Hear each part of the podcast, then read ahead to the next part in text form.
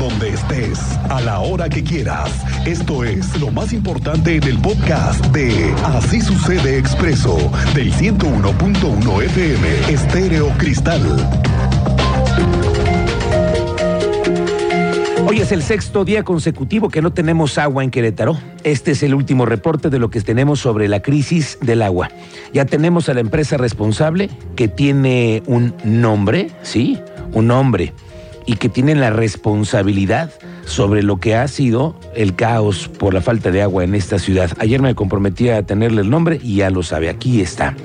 La responsabilidad de la empresa privada se llama FLO Networks.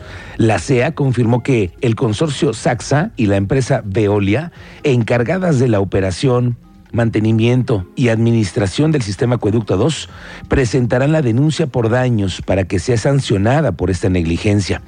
Para ello, ya se encuentran determinando la cuantía del daño estructural y sobre todo del desperdicio del agua para poder interponer formalmente una denuncia en la cual la CEA participará como terceros interesados. Habla el responsable de esta crisis del agua, Luis Vega Ricoy todavía de revisión de tubos. Hubo otro tramo diferente al que fue reparado, diferente, pero en la misma zona. Estamos hablando de unos 30, 25, 30 metros de distancia del primer, del primer tramo que fue dañado. Y este, y este tramo presentó fuga, por lo cual tuvimos que volver a, cerrar el, paso del agua de producto 2 para poder hacer otra reparación. Es un daño distinto, ajeno a a la responsabilidad, a nosotros, ajeno a la obra que se hizo durante este fin de semana y que evidentemente fue causado también por la empresa cablera, que ahorita mencionaremos este, en temas legales y condiciones, pero que también son un daño hecho por ellos y que estaba mucho más, un poco más alejado de la zona donde hicimos toda la reparación. Le digo que en un momento más voy a platicar con vivo, con el vocal de la CEA. ¿Tiene usted alguna pregunta? ¿Tiene usted alguna queja? Envíeme sus preguntas 442-586-1011. Ponemos a su disposición este número para que hoy le demos fluidez a las quejas en tema del agua. Hoy voy a platicar con el funcionario que tiene, le digo, la responsabilidad en este momento de esta crisis por el agua. Ayer le estaba contando de lo que pasó con un miembro de la comunidad artística en Querétaro. Se trata del violinista Francisco Muñoz, que fue asesinado la noche del 25 de diciembre saliendo de un lugar. Hay una inconformidad de parte de la comunidad artística que están solicitando más atención por parte de la Fiscalía al esclarecimiento de este caso.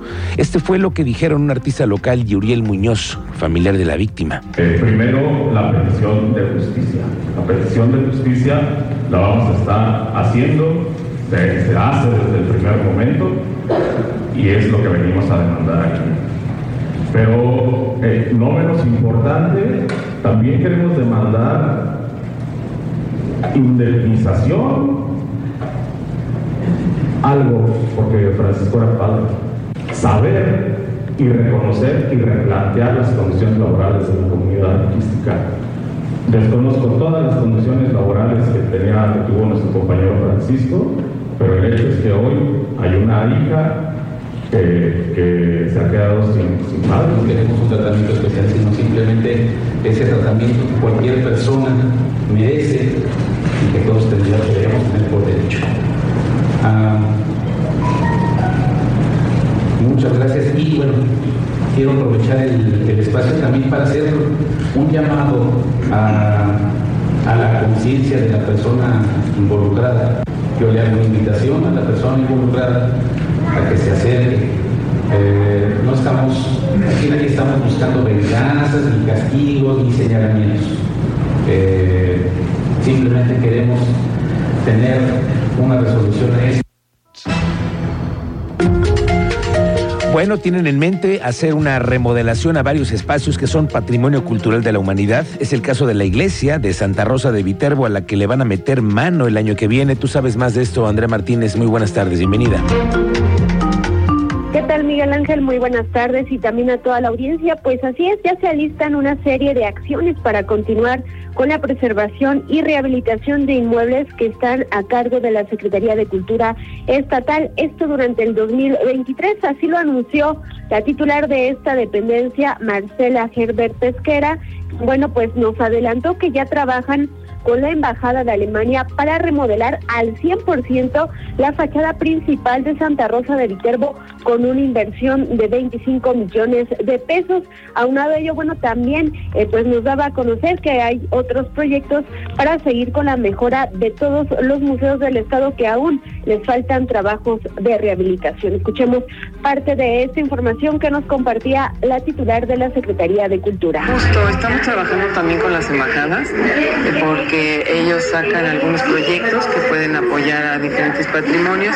Por ejemplo, con la Embajada de Alemania se estuvo hablando, se metió un proyecto para toda la eh, remodelación de la fachada eh, principal de Santa Rosa del Viterbo, donde se estipula como un recurso de 25 millones.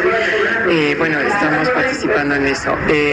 Y sí tenemos en la parte de los museos, sobre todo a los museos que no pudimos darles todo completo lo que se requería, en todos los museos vamos a estar eh, poniendo diferentes eh, propuestas. También Marcela Herbert anunció que los trabajos eh, pues de preservación y rehabilitación en estos diversos inmuebles culturales del Estado arrancarán en febrero del 2023. Finalmente, bueno, eh, también es un recuento de lo hecho durante este 2022, donde, bueno, destacó que se destinó una inversión de más de 4.6 millones de pesos para ejecutar eh, también trabajos de preservación y rehabilitación en diversos inmuebles, total en ocho, entre ellos también eh, pues al interior del Templo de Santa Rosa de Viterbo, en la Biblioteca Querétaro 2000, en el Centro Queretano de la Imagen, Jardín del Arte, en el Museo de Arte Contemporáneo de Querétaro, en el Museo de la Ciudad, en el Museo de los Conspiradores y en el Museo Histórico de la Sierra Gorda. Esta fue la información, Miguel Ángel. Gracias, André Martínez. Pendientes. Mire lo que la policía llega a encontrarse en una chamba rutinaria, ¿eh? luego de un percance automovilístico en la carretera 200 aquí en Querétaro. Escuche usted esto. Manuel y Orfelina, masculino y femenina, quienes transitaban en un vehículo, traían cuatro armas de fuego, 98 cartuchos útiles y además un ejemplar felino, que no vaya usted a pensar que era un gatito, ¿eh? No, no, no, no, no, es un tigre, pequeño, pero es un tigre. ¿Ya lo viste tú, Cristian? Sí, señor. O sea, de gatito no tiene nada. Nada. No, no, no, porque dijeron, no, no, es un gatito que traemos, no, un gatito. ¿Cuál? La detención se dio luego de que incurrieron en un hecho de tránsito. Los detenidos actuaron de manera agresiva, intentaron huir del lugar. Luego los elementos del marqués le tuvieron que colocar una patrulla para obstruir su camino. Cuando realizaron la inspección correspondiente encontraron las armas al gatito y bueno, pues tuvieron que asegurarlos y de manera eh, importante llevarlos a la FGR para investigar su procedencia. De igual manera, el cachorro se encuentra bajo cuidados y puesto por la FGR. Tenemos una noticia en curso. Sí, tenemos una noticia sobre una investigación que está haciendo la Fiscalía General de Justicia porque parece que nuevamente se les pasó la mano en un antro a unos cadeneros. Tú tienes este nuevo hecho, otra vez hablamos de empresas, de seguridad, pero esta vez tienen una particularidad. Tú lo sabes, el Teniente Mérida, muy buenas tardes. Muy buena tarde, Miguel Ángel. Muy buena tarde a nuestra audiencia. En efecto, se ha visto involucrada nuevamente personal de seguridad privada de un bar, eh, los clásicos llamados cadeneros.